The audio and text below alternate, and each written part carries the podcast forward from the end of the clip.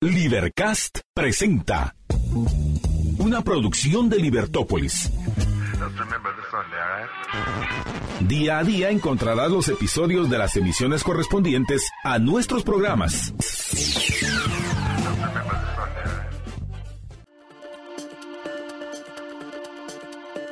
Libertópolis.com A Libertópolis por la tarde. Es un gusto estar con todos ustedes arrancando nuestro programa. Gracias por acompañarnos, gracias por estar con nosotros en la 102.1 FM. Si van en el tráfico, yo sé que se pone horrible, así que respire profundo, libérese de ese estrés, no le hace ninguna falta, así que por favor respire profundo. Si nos ve y nos escucha a través de nuestras diferentes plataformas, estamos en Facebook, estamos en YouTube y también estamos en Twitter. Así que bienvenidos, gracias por eh, sintonizarnos, gracias por buscarnos en redes, estamos como Libertópolis. Y hoy, pues hoy tengo la eh, fortuna de poder tener aquí en vivo y a todo color en los estudios a dos invitados con quienes voy a platicar acerca de la situación en Nicaragua. Ellos son Nayeli y con Juan. Bienvenidos, ¿cómo están? Muy buenas tardes. Muchas gracias, María Dolores. Muy, buenas tardes. La verdad, todo un honor estar acá en Libertópolis. De manera... Encantada. Encantadísimo de estar acá. Gracias por la invitación. Es un honor y es un gusto poder compartir con ustedes.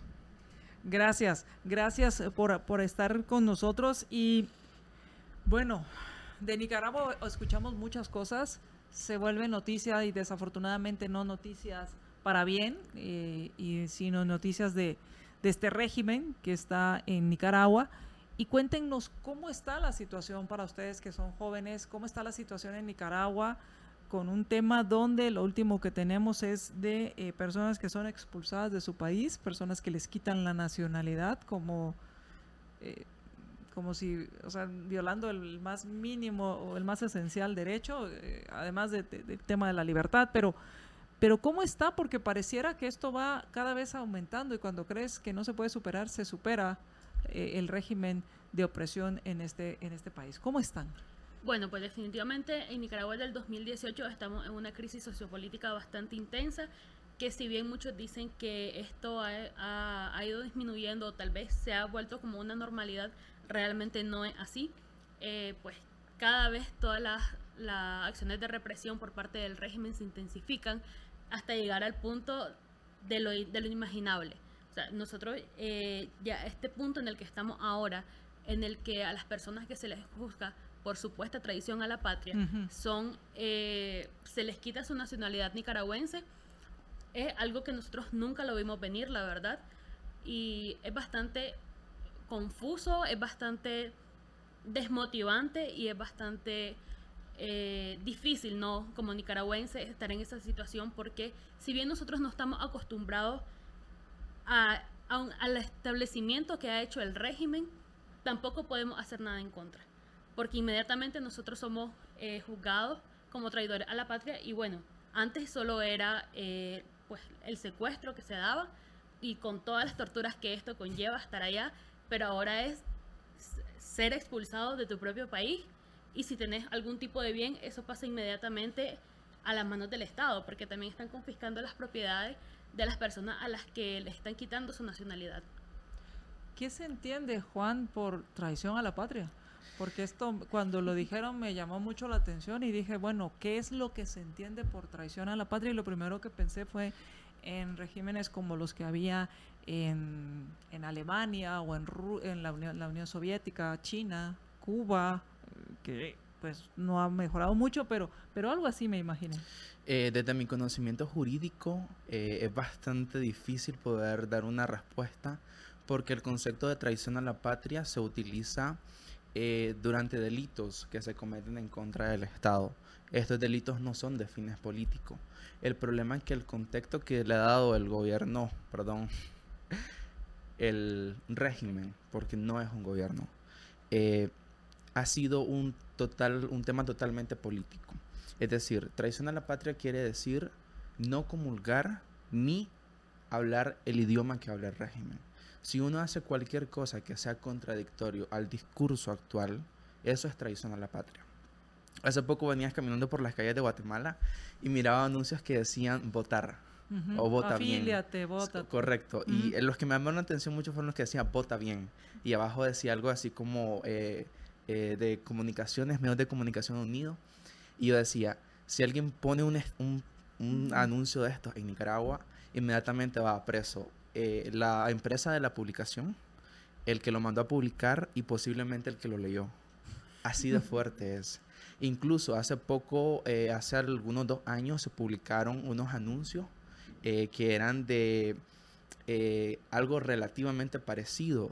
Y cuando se publicaron inmediatamente se mandaron a quitar y se sancionó a la empresa que los publicó. Es algo totalmente... eh, es tan impresionante. Es una censura la que hay Es una censura horrible. Y, y entonces, si tú te expresas, eso es traición a la patria. Sí. O sea, y- perdón, si te expresas en contra o, o- o si tus ideas no comulgan con las ideas del régimen, es traición a la patria. Eh, esta entrevista es una traición a la patria. Ok. ya me dijiste mucho. Eh, ahora, ¿cómo? ¿Quién lo juzga? Porque, eh, por ejemplo, eh, se supone que el- el- existen estos pesos y contrapesos para protegernos del poder del- de un gobierno, pero ¿quién juzga la traición a la patria?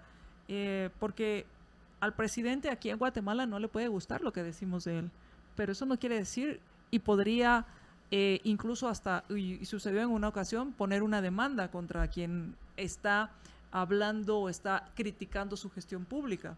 Sin embargo, existen leyes que dicen que los ciudadanos, los eh, funcionarios eh, pueden, que hay una libertad de expresión y que nos permite criticar la gestión pública de estas personas sin que haya una, ni sin que se pueda alegar calumnia, si se pueda difamación, porque estás hablando del quehacer público.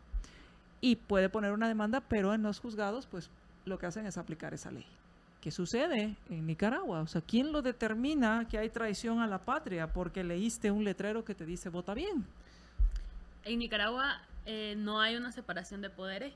El régimen controla todos los poderes del Estado, entonces ellos tienen un control total sobre lo que eh, eh, la Corte Suprema de Justicia. Todos los magistrados son eh, pertenecientes o partidarios, digamos así, del régimen, entonces ellos tienen el control total. Así mismo como de la Asamblea Nacional. En Nicaragua realmente todo es, sandi- todo es orteguismo. Absolutamente todo está controlado por Daniel Ortega, entonces las órdenes que él da desde arriba son replicables en todos lo- todo el sistema de gobierno. Hay una cosa bien interesante y es que las últimas marchas que se han dado en apoyo al gobierno salen de la excelentísima Corte Suprema de Justicia, un órgano que es apartidista según la ley, pero inician desde ahí. Y todos los que van son funcionarios de la Corte Suprema de Justicia, funcionarios que legalmente no pueden expresar eh, su apología política en su horario de oficina o mejor dicho dentro de la institución. Y eso es muy difícil de creer. Es muy difícil de creer. Me quedé impresionada con el tema de la entrevista. ¿Por qué entonces hacer, por qué se atreven a hacer esto? Como parte de nuestro compromiso por defender las ideas de la libertad, también está defender, perdón, denunciar todas las arbitrariedades que vivimos como nicaragüenses, porque en sí nosotros lo que anhelamos es un país libre, pero nosotros dentro de nuestro país no podemos luchar por la libertad realmente, entonces, al menos desde mi punto, creo que lo que me queda es denunciarlo. O sea, independientemente de todo lo que esto pueda conllevar, creo que es una... Creo que es mi deber como ciudadana seguir denunciando todo lo que pasa en Nicaragua porque es, es increíble el punto que muchas personas nos preguntan, ¿en serio está pasando esto? Entonces, es deber de nosotros seguir comunicándonos qué es lo que pasa, No quedarte callada. no quedarnos callados. Juan. Y No, y el miedo no se va. El miedo no es algo de que de hoy lo tengo y mañana no. Siempre existe el temor. Porque están nuestros familiares, están personas que queremos. Y aunque hace algún tiempo nos tocó salir de Nicaragua, eh, el hecho de regresar es bastante consolador. Pero el saber de que sos una imagen pública y que te puedan rastrear fácilmente y que fácilmente te puedan decir, usted no es, usted es una persona no grata en Nicaragua, siendo nicaragüense, Ujú. es algo que cuesta bastante. Eh, nosotros veníamos con otra persona más que tiene que regresar a Nicaragua y pensábamos lo siguiente, no lo van a dejar entrar, porque es una figura política, fue una figura, fue una figura política en su tiempo bastante controversial y todavía está en los registros, en los, en los registros del régimen. Entonces, cuando esta persona salga de Nicaragua y vuelve a entrar, probablemente le digan, "Eh, es una persona no grata. Eh, entonces, solo para darnos una idea, salgo del país y cuando quiero regresar a mi país, donde nací, dónde está mi familia, me dicen usted es non grato. Sí. Y no veces puedes ni- regresar a tu país. Muchas veces ni siquiera pueden salir. Hubo un tiempo que se estuvo dando que eh, las personas que intentaban salir de Nicaragua, que eran opositores, eran secuestradas por el régimen. Porque sabían de que estas iban también con la idea de, de De- seguir denunciando de lo que pasaba en Nicaragua, entonces eran secuestradas. Y así fue que se llegó a más de 200 presos políticos. No, y eso es el que le va bien, ¿verdad? Porque ahorita es que te nieguen la nacionalidad es como que te vaya bien, pero que te tengan en una cárcel por un año, dos años, es una tortura inmensa. De- definitivamente. Y, esta denuncia que ustedes hacen y de lo que estamos hablando es porque muchas veces no lo creemos. Voy a hacer una pausa porque no quiero quedarme a la mitad. No, todavía tengo, tengo tiempo. Tengo tiempo. Em, pero voy a dejar esta pregunta para la siguiente porque la pregunta que uno se hace es, ¿y cómo llegaron a esto? Porque muchas veces decimos y vemos, vemos Venezuela, eh, vemos Cuba, y vemos ahora Nicaragua y decimos, no, a mí no me va a pasar. Sí, nosotros aquí, eso, eso, eso no es para nosotros. Nosotros somos, no estamos eh, inmunizados a estas situaciones.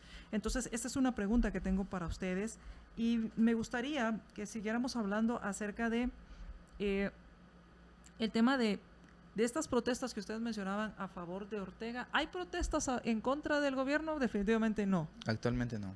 Pero Actualmente sí no. hubo en su momento Sí, estudiantes sí, que fue- salieron a protestar. Fue inmenso. ¿Y qué pasó? Exiliados, secuestrados y muertos. Yo recuerdo que había un joven muy contestatario, muy propos- propositivo, eh, que estuvo, no digo representando, pero sí era un parte de los estudiantes que estaban en las universidades eh, protestando. Él actualmente, eh, pues, se le quitó la nacionalidad, fue parte de los presos políticos que salieron el 9 de febrero de Nicaragua como la mayoría de los que participaron en ese momento se encuentran pues, fuera del país y ahora sin su nacionalidad. ¿Cuál fue el mensaje que se escuchó? Porque nosotros desde fuera oímos y vimos las noticias internacionales, las agencias de noticias internacionales. Pero ¿qué se dijo hacia adentro en Nicaragua? ¿Cuál fue el mensaje de estas personas que salieron? El mensaje, el mensaje del, del aparato eh, comunicativo del régimen fue el siguiente. Eh, la sala del Tribunal de Apelaciones ha, eh, en ordenanza, un poco de leyes, crearon un artículo que modificaron y en busca de la paz y la seguridad nacional ha decidido a expulsar a 200 y pico de... 222. 222, ajá. 222 presos políticos y se les ha quitado su nacionalidad por el delito de tal y tal y tal. Y entre ellos traición a la patria. Sí, eh, siempre, ellos su- eh, siempre el discurso es el siguiente, son personas que cometieron delito y como cometieron delito los estamos procesando jurídicamente. ¿Y el delito es la traición a la patria? traición a la patria. En, en, en concurso con otros cuestiones de delitos más como por ejemplo eh, eh, tra- eh, el delito de perturbación de la paz, Ah, el delito de contra el Estado y un montón de delitos que vinieron también a esos, que, que se fueron unificando para tratar de dar legitimidad Para al, al darle- proceso. Ok. Y yo te diría darle legalidad, porque legitimidad nunca la van a tener. Sería Sí. darle una legalidad a, a esta situación. Voy a hacer una pausa y cuando regresemos, ¿cómo llegaron ahí? 2018 ustedes eran unos bebés. ¿Qué es lo que vieron ustedes de, de jóvenes? ¿Qué es lo que les han contado? ¿Y cuál es la reflexión que ustedes hacen de cómo y voltear y decirles mucha, ah, bueno, no- yo sé que ustedes no usan esa palabra, pero decir mucha, que nos dejaron, no frieguen. Vamos a ir a la pausa, regresamos. Libertópolis.com Regresamos a Libertópolis por la tarde. Mi nombre es María Dolores Arias y estoy platicando precisamente de la situación en Nicaragua. No es lo mismo verla venir que andar con ella, dicen en mi pueblo. No es lo mismo que te vengan noticias a que personas que están viviendo la situación todos los días nos cuenten qué está sucediendo en Nicaragua. Y la pregunta que les hacía es, ¿cómo se llegó a lo que están viviendo ustedes? A que se le pueda quitar la nacionalidad a los ciudadanos, a que no les permitan regresar a su país. No es que quieran ir de migrantes a otro país, sino a su país, no les permitan regresar. Que si quieres expresar tus ideas, seas eh, condenado, sea, se te considera un delito, que, que el delito de traición a la patria se convierta en un delito relevante cuando es uno de los que quedan ahí guardados, y ya entiendo por qué quedan guardados, porque se pueden usar. ¿Y cómo fue que se llegó ahí? ¿Quién, quién empieza? Ok. Eh, creo de que es un poco más simple analizar lo que ya pasó que analizar lo que está pasando. Porque cuando uno vuelve al pasado dice, ¿cómo llegamos aquí? Y he escuchado algunos comentarios de que es una historia que se repite. Pues no. Yo digo que más bien somos nosotros que no tomamos las medidas necesarias para mejorar y seguir el desarrollo. La idea más clara de lo que pasó es un régimen, eh, vamos a decirlo, que supo cohesionar. Es decir, les regalan una gallina, un chancho, un cerdo y les decía, esto te lo regala el presidente, Daniel Ortega. Te lo regala porque quiere apoyarte y quiere que le des su voto. Ok, pasa. Después vemos publicaciones, afiches. Entonces ya la imagen pública de Estado, instituciones, se fue perdiendo. Hasta decir, ah, es el presidente. Ya no es el gobierno de, por voy a poner un nombre, el gobierno de Guatemala, sino el gobierno del presidente el gobierno del presidente. Entonces, esto fue, fue pasando poco a poco hasta que se convirtió en algo de voy a ir a, a tal parte y ojalá y Dios quiera que el presidente me ayude. Es que le voy a meter una carta al presidente para que me ayude. O es que yo tengo amigos que son amigos del presidente y me van a ayudar. Entonces, ya la imagen institucional y la división de poderes se fue perdiendo totalmente. Después comenzábamos con cosas de eh, meter dentro de las instituciones apartidistas afiches y propagandas del gobierno, como que decían, tenés salud por este gobierno. Y después tenés educación por este gobierno. Y después en los libros venía una foto, y no es broma, está todavía una foto en los diferentes libros del presidente. Una foto de un libro de inglés con la imagen del presidente que no puede hablar ni español. una imagen de historia con el presidente que no sabe de historia. Una imagen de lengua con un presidente que no puede hablar bien. Claro, estamos, estoy haciendo las analogías, es como que aquí en Guatemala todo, y que a veces pasa, pero es algo que pagamos con nuestros impuestos, pero dicen yo, lo, yo te lo di. Exacto es como que hagamos la cooperacha para el regalo, la cooperación para el regalo de alguien y digan, mira lo que te traje. Soy más, soy súper gamonal, soy espléndido, soy muy generoso y te traje este regalo yo. Cuando realmente lo que hice fue una colecta. Así es. Y, y, la, y con la agravante que obligué a todos, porque no es una colecta voluntaria, sino obligo a todos para yo decir que doy las cosas. Algo así. Entonces primero fue trabajando con esa, con esa cultura con, la, con la, el ideario, por así decirlo, esa idea que el presidente es el que da las cosas. Exactamente. Antes de empezar a cambiar lo demás. Y para las votaciones, entonces, y entonces, para las elecciones, pues votabas por el que te iba, quién te daba más. Pero entonces no se convirtió en las siguientes votaciones el a ver quién da más. Es que teóricamente era, era algo perdido, porque quien daba más era quien estaba en el poder. Por ejemplo, si el gobierno decía voy a regalar casa, ok, ¿qué voy a hacer? Voy a ocupar los fondos del Estado, voy a ocupar las instituciones del Estado, voy a ocupar los recursos del Estado para imprimir afiche, para poder movilizarme. Y entonces ya comenzaba a utilizar todo el aparato del Estado y se le facilitaba. Y también, y también en Nicaragua nunca, nunca ha existido verdaderamente competencia política. Solo han, personas, solo han existido partidos políticos que se debían al poder. No ha existido como una verdadera oposición. Y eso lo digo desde mi perspectiva de Juan, lo que yo analizo. Eh, ¿Por qué digo esto? Porque cuando uno analiza eh, cuáles eran verdaderamente las iniciativas de estos partidos o de estos grupos, nunca existió una verdadera afluencia de vamos a llegar y vamos a llegar al poder y vamos a cambiar esto, sino con la poca cuota que tenemos vamos a promover esto. Entonces, su idea nunca fue vamos a ganar, porque sabían que no iban a poder, entonces nunca hubo una competencia de verdad. Y eso es trágico. Y entonces, ¿qué? ¿Había un desencanto? O sea, ¿cómo estaba el tema de la población? ¿Había población que votaba porque me iban a dar y otra porque estaba desencantada o porque ya no veían opciones? Realmente, desde hace algunas elecciones atrás, pues la población eh, no ha votado. Entonces, los que votan, votan a favor del gobierno. Eso fue más que todo antes para de las, las elecciones antes. del 2006. No las que pasaron, porque No, ahí no, no había para dónde votar. Ajá. De igual manera, ya para las del 2011 ya no había oposición como tal, ya en ese momento. Entonces era lo único. Todas las personas que votaban, votaban por, por el partido de, de Ortega y los otros tenían los votos mínimos que se requerían para ser parte de la Asamblea Nacional. Que por supuesto, las personas que en ese momento estaban en esos partidos también eran allegados a Daniel Ortega. Al final eran los aliados del, del régimen. Exacto. Al final, entonces no había realmente oposición. No existía.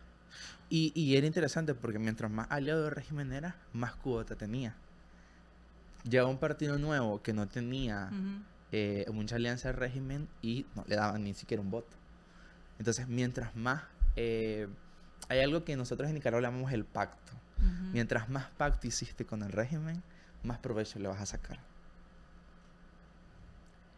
¿En qué momento empiezan los cambios a las reglas? Porque para poder perpetuarte en el poder y poder em, eh, eliminar esta separación de poderes y poder hacer muchas cosas, necesitas cambiar las reglas para darle la legalidad, no legitimidad, pero sí la legalidad. ¿En qué momento hay esos cambios? Es interesante eso porque no ha sido un solo un cambio. Han sido varios cambios a lo largo de este proceso que ha estado el régimen. El cambio más significativo y más importante ha sido el cambio de la constitución política de Nicaragua. ¿Cómo lo vendieron, Juan y Nayeli? Porque aquí nos hablan del cambio de la constitución y, y al menos en estos micrófonos nos da más, más miedo. El, eh, sea, sabemos que va a haber beneficios en algunos cambios, pero sabemos que hay un riesgo tan alto que preferimos hacer otro tipo de, de cambios, pero no la constitución. ¿Cómo lo vendieron? Porque me imagino que había algún mecanismo en el cual la población debía aprobar esos cambios. ¿Cómo se vendió? En Eh, realidad nunca hubo un proceso de aprobación, no hubo como una constituyente ni un plebiscito en sí. Solo fue un, ok, somos la nueva asamblea, tenemos estos cambios que hacerlo y somos, el, somos la representación del pueblo. Por lo tanto, Cambiamos la constitución. por lo tanto fue así de simple. Por lo tanto fue apruébase y notifíquese. Punto. Punto.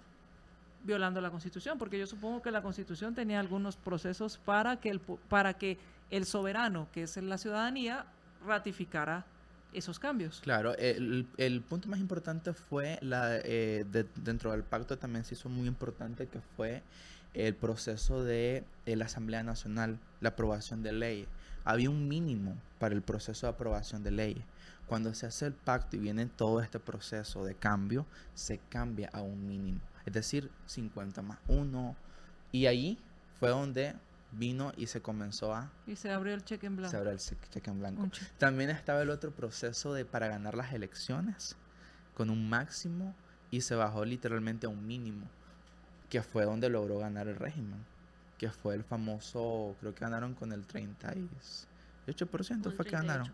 38% Y se ganaron las un elecciones. 41%, Y se- si no me correcto. equivoco, para, para ganar las elecciones.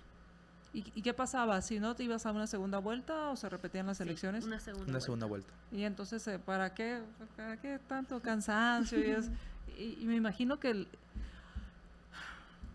Ahora, la gente no se indignó, sí hubo indignación, no eran los suficientes indignados.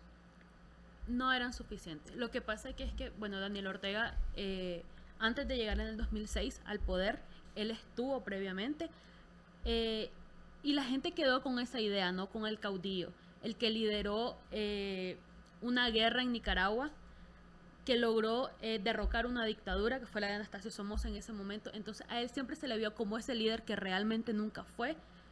Y bueno, la, digamos, los que ahora somos las personas que denunciamos no teníamos edad siquiera para comprender esto. O sea, nosotros realmente heredamos una dictadura. Y entonces sí, como les dije al salir del corte, uno se voltea y dice, muchacha, ¿qué nos dejaron? Exacto. Y entonces, ¿qué, qué hacer? Y cómo, cómo ir viendo estos cambios. Al final, es como un instructivo, como un manual que siguen muchos de estos eh, regímenes para ir quitando esta separación de poderes, eh, regalar cosas, decir que te los da el político, em, eh, el culto a la personalidad, es el, el, la persona la que hace todo. ¿Qué le agregarían a este manual? Yo creo de que algo muy esencial, cuando uno le quita la capacidad de decisión a las personas, es el inicio a la catástrofe. Por eso nosotros creemos en la libertad, en que, la, que las personas son lo suficientemente razonables para tomar sus propias decisiones. Y cualquier régimen lo que busca es decir, no, el pueblo no es lo suficientemente sabio para saber qué es lo que le conviene. Soy yo el que lo sé. Por eso soy yo el que tengo que estar aquí. Y es una, es también eso abre mucho a la brecha de el relevo generacional. No existe relevo generacional porque uh -huh. dicen yo. Es que yo soy bueno para estar acá. Es que yo sé lo que hay mejor acá. Entonces, cuando se quita la libertad, estás minimizando al individuo. Cuando minimizas al individuo, tu camino, tu camino es el, el fracaso. Muchas veces, y yo recuerdo hace varios años, tal vez, tal vez 18 o 19, antes de la pandemia, recuerdo que aquí en Guatemala se hablaba de lo bien que le estaba yendo económicamente a Nicaragua, que había crecimiento económico, que se podían hacer inversiones. Y también en estos micrófonos dijimos, tengan cuidado, porque no se puede negociar con un león. En algún momento vas a hacer la cena. Muchas veces se, se justifican algunas cosas porque hay beneficios de corto plazo. Nosotros desde afuera lo veíamos así. Veíamos esto que los decían, el tema de hay crecimiento, la economía va bien, hay seguridad. ¿Cómo lo veían ustedes? De la misma manera. Lamentablemente nosotros estábamos como en una burbuja donde creíamos que todo estaba bien hasta que la burbuja explotó, que fue ya a partir más que todo de la, de la crisis del 2018 y nos dimos cuenta de que nada estaba bien. Porque ¿qué es lo que pasa? En Nicaragua, al menos en la parte joven, estaba... Eh, nosotros siempre creímos de que nosotros no vivíamos de la política. O sea, nosotros no teníamos una formación ah, política. Ajenos. Totalmente ajenos, no teníamos formación en absolutamente nada y nosotros prácticamente era como que si, si nuestros padres nos decían algo o tal vez en nuestros centros de estudio, que generalmente pues el, ellos son, siempre van a defender al gobierno, al menos en Nicaragua siempre todo es promover el gobierno. Entonces nosotros no sabíamos cómo estaban las cosas. Al menos desde mi perspectiva entiendo que no lo sabíamos y a raíz del 2018 que vimos cómo se está, lo, todo lo que se dio, eh, nos comenzamos a formar en distintos aspectos y nos dimos cuenta que realmente Nicaragua nunca estuvo bien. O sea, todo fue una fachada del régimen, todo fue un total engaño que se vendió tanto a nosotros dentro del país como a la parte internacional.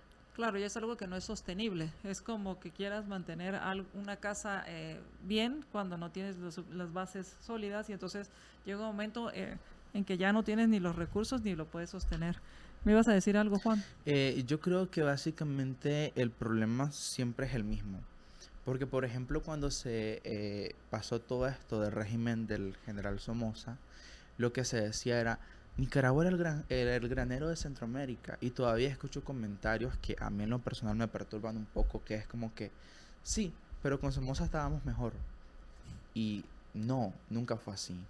Eh, nosotros estamos como en un tipo de engranaje en el cual hay cosas esenciales. Una de esas son estabilidad económica, otra es con seguridad jurídica y otra de esas importante es eh, la parte de la cohesión social. Si tenés cohesión social, pero no tenés estabilidad económica y seguridad jurídica, ese engranaje no va a andar bien. Hablando del parte, hablando del imaginario del Estado. Entonces, ¿de qué me sirve tener cohesión social? ¿De qué me sirve que digan, sí, Nicaragua iba en progreso, pero yo en mi casa no tenía para comer? O si yo quería hacer algo legal, me decían, no, cálmate, eso no le gusta al general. O estas son las tierras del general, no las puedes tomar. Estas son las vacas del general, no las puedes tomar. Porque me, cuentan mis familiares de que eh, en la zona donde yo vivo, que es la zona norte, eh, el general mucha, tenía la mayor parte de tierra y tenía ganado, etcétera, etcétera. Entonces, habían cosas como que ese ganado no lo puedes tocar, es del general. Si lo tocas, te mata. O si te vas a esa tierra, te mata el general porque es del general. Entonces, había esa parte. Entonces, no había eh, ese tipo de libertad. Voy a andar acá, voy a ir pero, para pero acá. cuando te refieres, y quiero aclarar esto porque me, me quedé pensando que si las vacas son de quien sean, es propiedad privada, Juan. El problema era el siguiente, era como que esas vacas son de tu vecino. Agarrala, no hay problema. Si las vas a comértela, eso no nos interesa. A nosotros, el Estado. Ah, ya. El ente que te tenía que dar seguridad. No era un principio de propiedad. Correcto, o sea, no era como que, ok, haz lo que vos querás, pero esto no, porque esto es del general. Ah, ya entendí. O sea, tú, podías violar la propiedad de los demás, excepto la del general. O sea, la única propiedad privada que valía era la del general. Era del general. Y, y, por el consiguiente, si el general quería algo, era de él. Correcto. Independientemente de quién fuera. Ah, ok, ya entendí, porque me quedé con esa duda y dije, ¿cómo, ¿cómo así? ¿Cómo así? Voy a hacer una pausa y cuando regresemos, ¿cómo ven los jóvenes esta situación? Porque no es lo mismo decir, me quiero ir de Nicaragua o me quiero ir de Guatemala porque quiero mejores oportunidades o porque sé que voy a estar mejor en otro lado, a decir, me voy porque me echaron o porque aquí no hay esperanza real por lo menos aquí podemos hacer todavía muchísimas cosas. Y, otra pregunta es, ¿qué ustedes ya vieron los afiches, ya vieron todo lo que está, está sucediendo, estamos en época electoral. ¿Qué le dirían a, las, a la población para no llegar a situaciones como las que ustedes han llegado? Y yo sé que nadie aprende en camisa ajena, pero vale la pena voltear a ver lo que está sucediendo en otros países. Vamos a hacer una pausa, regresamos.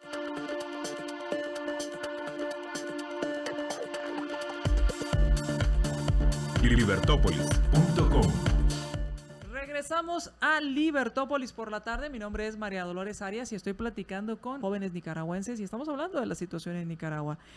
Dos preguntas que les hacía. Uno, como jóvenes, ¿cómo ven esta situación? ¿Hacia dónde van? ¿Cuáles son sus sueños? que quieren. Y, y del otro tema es las elecciones en Guatemala. ¿Qué les dirían a los votantes guatemaltecos? Respecto a la primera pregunta, realmente nosotros como jóvenes ya no vemos Nicaragua como parte de nuestro futuro, muchos ni siquiera de nuestro presente. Nosotros sabemos de que las personas que no somos allegadas al régimen, que no eh, tenemos las mismas ideas que ellos, nosotros no tenemos un futuro en Nicaragua, porque simplemente, absolutamente todo está controlado por el régimen. Nosotros no podríamos tener ni siquiera una oportunidad de empleo o una oportunidad de, en mi caso yo estudio medicina, entonces yo no podría especializarme porque dentro los hospitales de Nicaragua son porque los hospitales son públicos, las universidades que ofrecen eh, las especialidades son públicas y yo necesito mostrar mi aval político para poder prematricularme a hacer mi especialidad. Cuando dijo aval político, para quienes nos están escuchando, hizo como una muestra de un carnet o algo. Eh, ¿A qué te refieres con eso de aval político? Es el carnet que, a ver, en Nicaragua, en cada barrio de cada ciudad hay un se le llama secretario político. El secretario político se encarga de tener un análisis de las personas que son simpatizantes al gobierno. Entonces, ellos saben a quienes les pueden dar ese aval político que prácticamente es la nueva eh, identificación en Nicaragua. sea, tienes tu, tu pasaporte o tu... ¿Cómo le llaman acá? Nosotros le hicimos DPI. Cédula le llamamos a allá. la cédula. Entonces tienes tu cédula, pero además tienes un... Un carnet político. un car- y tiene más peso en este momento En este momento sí, porque el que abre las puertas a cualquier oportunidad en el país. es el carnet El, político. el carnet político. Entonces, como médico, si yo quiero especializarme, tengo que ir a los hospitales, hospitales públicos para Sí. hacer la especialización. Si quiero entrar a los hospitales es- eh, a especializarme, tengo que tener este carnet político que estos secretarios políticos de los barrios perfilan a quienes son afines a estas ideas. Exactamente. Y si no, no te dan nada. Uno puede entrar a, digamos, tiene la opción a prematricularse, pero es un hecho que no va a quedar dentro de las plazas disponibles. Porque estas están destinadas a las personas que son allegadas a ellos, porque son personas de confianza, porque ellos en absolutamente todos los niveles tienen personas de su confianza que les permitan seguir reprimiendo todo. Y estas personas de confianza, ¿cuál es la función? Informar sobre lo que haga cualquier Lo que es- persona Lo que sucede en el barrio. Sí, exacto. Lo que sucede en el barrio, si digamos dentro de los hospitales hay personas que han sido paramilitares, les llamamos allá, y ellos son los encargados de informar, esta persona está haciendo esto que va en contra del gobierno, e inmediatamente se le despide. Y, en o sea, no es solo una persona, sino que va toda su familia incluida. Cuando dicen está haciendo algo en contra del gobierno, es si me quejo. Sí. Estoy haciendo algo en contra del gobierno. Qué Sí. caro está esto, el gobierno pura lata porque no deja que se importe tal cosa. Exactamente. Ya Están, eso es en contra del están gobierno. cerrando estas organizaciones por el gobierno.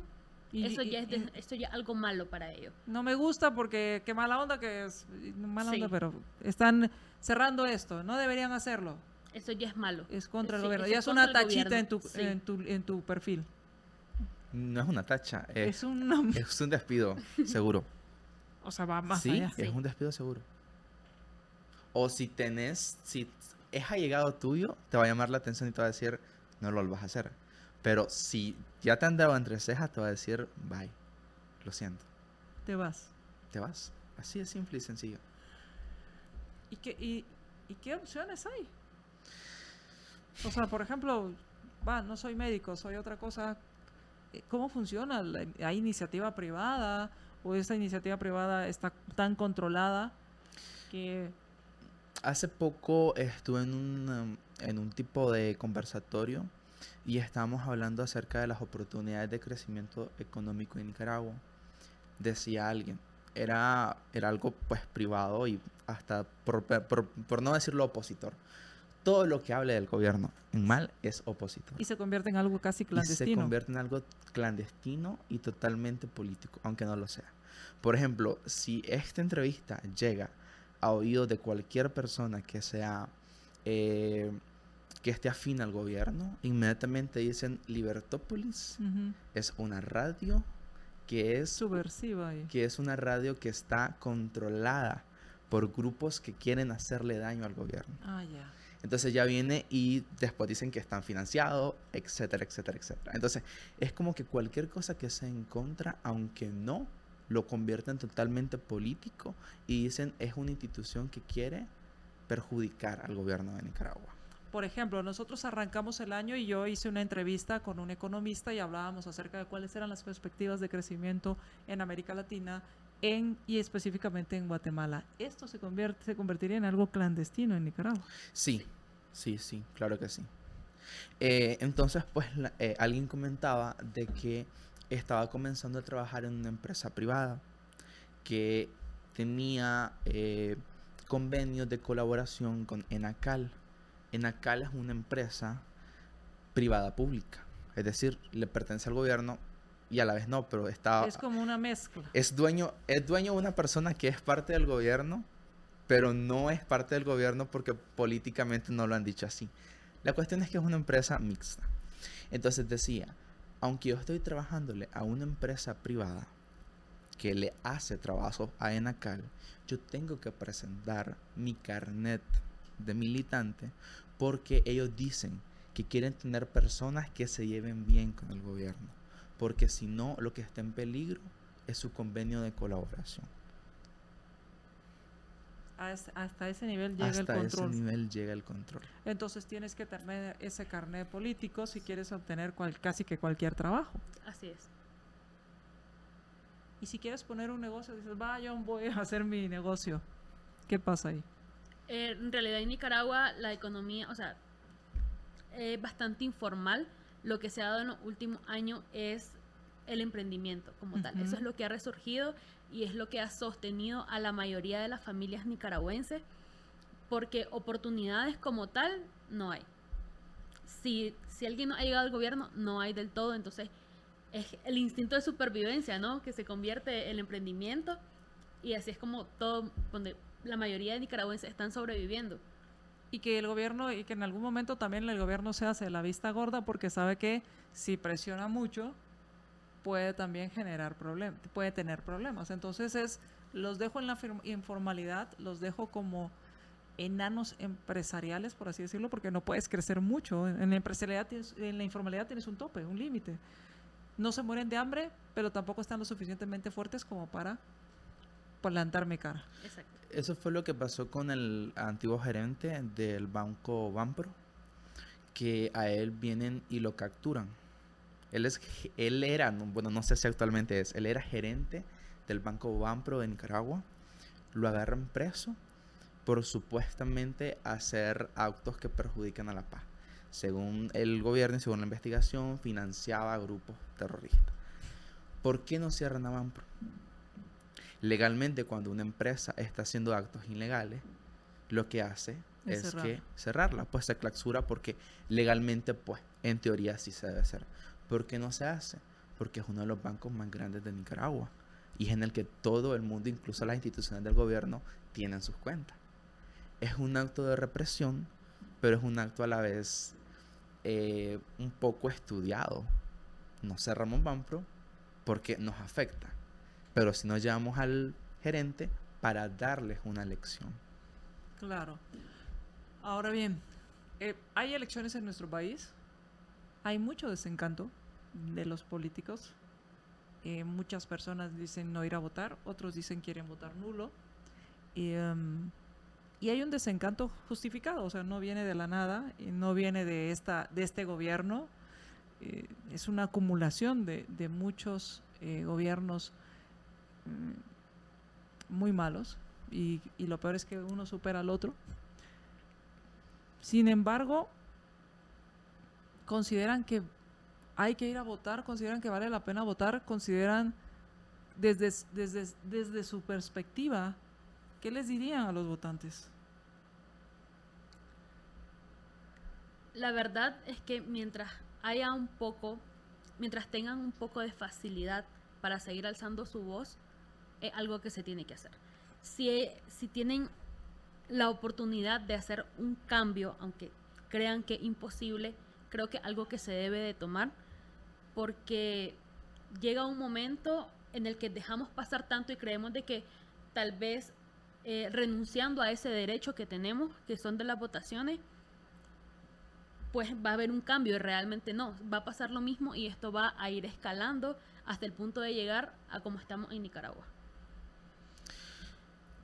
A mí, a mí en lo particular, yo siempre diría de que el proceso de votación es un derecho humano que uno tiene y es una forma de expresarse. Cuando uno no está de acuerdo con, un partido político o en fin con todos los partidos políticos, uno debe de manifestar su opinión. ¿Y cómo es eso? En las votaciones. Eh, a mi parecer el voto nulo creo que es una forma de decirle a, al, a ese aparato político, decir no me gusta lo que estás haciendo y no me gustan las propuestas de, tu, de los otros partidos políticos, entonces yo lo que quiero es un cambio de verdad. Pero no quedarse solo ahí, sino también hacer algo más y hacerlo ahorita que tienen un, un mínimo. La verdad no sé cómo está el proceso de libertad acá. No sé si pueden salir a la calle a decir, este gobierno no me gusta. Totalmente, sí lo podemos hacer. Entonces, si lo pueden hacer, que lo hagan y que tomen acciones, pero acciones que sean de verdad contundentes. No necesariamente ir a quemar una calle, sino decir, yo creo que podemos mejorar en esto. ¿Y cómo se puede hacer? A través de una crítica social. Facebook, a través de creando eh, una ficha y diciendo, creo que Guatemala necesita esto, esto y esto. Creo que económicamente podemos mejorar esto y esto. Y muchas veces lo que pasa es de que eh, como profesionales se nos va minimizando. Hay muchos profesionales que tienen la suficiente eh, conocimientos para decir qué es lo que está malo y qué es lo que está bueno. Y no los escuchamos. Y profesionales independientes. Y los jóvenes también. ¿Qué le dirían a los jóvenes? Porque muchas veces los jóvenes como ustedes me, me dijeron, y como me dijiste Nayeli, pues no les interesa la política, les da alergia el tema político. Y cuando digo político, pues no me refiero solo al tema partidista, sino me refiero específicamente a participar en la confección o en el análisis y en el debate y en la y en el en esta eh, en estas ideas en esta eh, en esta discusión de ideas para ir modificando o ir cambiando cosas que hay en el país. ¿Qué le dirían a estos jóvenes? Definitivamente que la política, sí vivimos de la política, que la política sí nos da de comer y de que nosotros somos los principales actores que debemos intervenir en esta, porque esto va a definir nuestra calidad de vida en el presente y en el futuro. Entonces es nuestra responsabilidad estar involucrado en esta para evitar ¿no? que llegara a situaciones extremas como se da en diferentes partes de Latinoamérica. A mí en lo particular me enferma que las personas digan, ah, es que son jóvenes, no saben nada. Y cuando yo me refería hace un poco a decir los profesionales, me refería a los jóvenes. Porque muchas veces se minimiza a los jóvenes como profesionales. Es que todavía está aprendiendo, les falta conocer más y no es así. Llevamos toda nuestra vida preparándonos, llevamos toda nuestra vida tratando de superarnos para poder eh, tener eh, eh, un nivel más alto, no solo económicamente, sino de conocimiento. Y el problema es de que cuando nosotros analizamos esto desde la perspectiva de la educación, la educación que tenemos nunca nos instruyó que dentro del mejoramiento que buscamos está la política. O cuando nos dicen hablando de política, es de la política actual, no es de la política en general. Es decir, no te dicen, suave. Un cambio de gobierno puede significar cambios a la parte de salud, a la parte de educación, a la parte de cultura.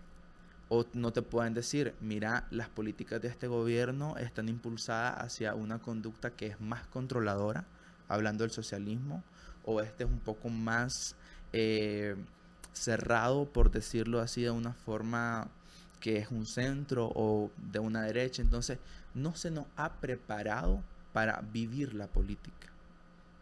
No se nos ha preparado para ser actores en la política. Y eso también es preocupante. Y que al final, bueno, eh, habrá que entonces prepararse y como me gustaría cerrar diciendo que primero agradecerles. Eh, agradecerles profundamente que hayan aceptado esta invitación, que hayan accedido a darnos esta entrevista, eh, tomando en cuenta que, que, que hablar de la libertad en las situaciones en que ustedes lo están haciendo requiere mucho, mucha valentía, mucha valentía, así que les agradezco muchísimo que precisamente en necesitamos más personas así que se atrevan a hablar de libertad cuando las situaciones no son las propicias, porque es precisamente ahí donde hay ese contraste, que eh, sean fieles a sus principios, a ustedes mismos, esto también necesitamos más personas así, y a los jóvenes decirles, miren, el futuro es de ustedes, pero lo tienen que tomar. La vida es de ustedes y se tienen que apoderar de ellas y que tomen acciones, que se involucren y que construyan ese mundo que sueñan. Ese mundo que es posible y que lo pueden conquistar, pero no es gratis. Muchísimas gracias. Muchísimas gracias por la oportunidad de estar acá. Muchísimas gracias. Muchísimas gracias. Un honor estar con Libertópolis y con el pueblo guatemalteco. Muchas gracias. Muchísimas gracias. Gracias a todos ustedes. Gracias por haber estado y ayúdenme a compartir esta transmisión para que hagamos nuestras reflexiones, para que nos apoderemos de nuestra vida y de nuestro destino. Nos escuchamos hasta la próxima y recuerde, Ciudadano informado, ciudadano respetado.